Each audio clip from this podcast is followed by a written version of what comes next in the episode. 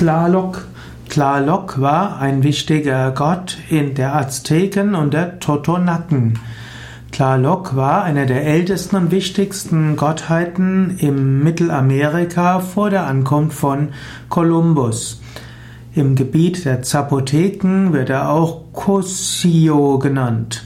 Hm, Tlaloc äh, wird auch benannt als Nuhualpili. Tlaloc ist eine Gottheit in der Nahuatl-Sprache und das war die Sprache der Azteken und der Totonaken. Tlaloc wird dargestellt in Maskenform. Man findet ihn dargestellt an verschiedenen Außenwänden von Tempelpyramiden und in verschiedenen Kodizes. Tlaloc war schon wichtig vor, in voraztekischen Kulturen. Vermutlich haben schon die Olmeken Tlaloc verehrt.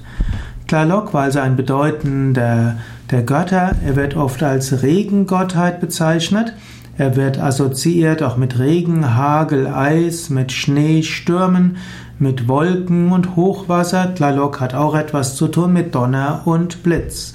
In dieser Hinsicht könnte man sagen, Tlaloc ist wie der Thor der Donau bei den Germanen. Er ist ähnlich auch hm, wie der Indra bei dem Indien oder wie Jupiter bei den Jupiter bei den Römern und wie Zeus bei den Griechen.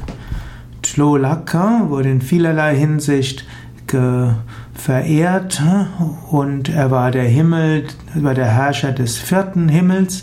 Die Azteken beschrieben auch hm, das Paradies des ewigen Frühlings, des Überflusses und der Freude. Wenn man also ein Leben von Tlaloc lebt und sich intensiv engagiert, und dann wird man anschließend ein ewiges Leben erwarten können.